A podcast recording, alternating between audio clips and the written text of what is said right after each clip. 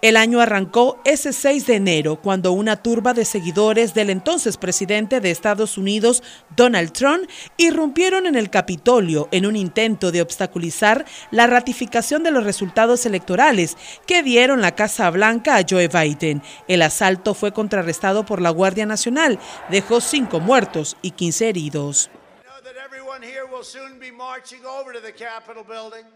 Un mes después, el 1 de febrero, la democracia de Birmania sufrió un revés. Lo que Honduras enfrentó hace 12 años era un nuevo guion dirigido por militares para ejecutar un golpe de Estado contra el gobierno del ahora ex líder de facto, Aung San Suu Kyi, y su Liga Nacional para la Democracia. Los 20 años cumplidos desde el inicio de la invasión estadounidense en Afganistán tras los ataques del 9-11 han presenciado el regreso de los talibanes al poder tras un avance hacia la capital que provocó finalmente la huida del país del presidente y que marcó el apresurado repliegue de tropas internacionales. Porque este proyecto será de todos ustedes, de todos los ecuatorianos. A la señora Fujimori, que no pongamos más barreras en esta travesía y no pongamos más obstáculos para sacar adelante este país. 2021, año de cambios en América Latina. Este año ha albergado numerosos procesos electorales en varios países de América Latina. Algunos han significado un cambio de corriente tras décadas de gobierno de un mismo tinte, como el triunfo de Pedro Castillo en Perú.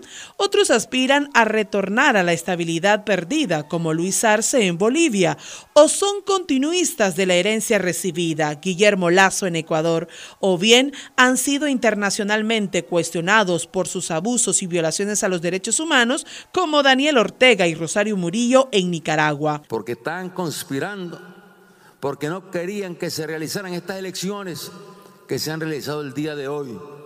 Honduras está en este recuento con la victoria de Xiomara Castro Sarmiento, quien será la primera mujer en ejercer como presidenta en nuestro país, o bien la de Gabriel Boric en Chile, quien con 35 años será el jefe del Estado más joven del continente.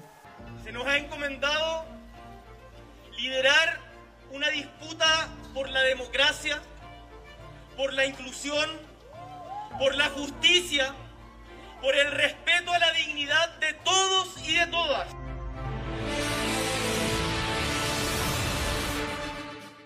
Tout le monde, tout secteur dans le pays doit faire un seul Haití ocupa un lugar especial en este resumen internacional 2021.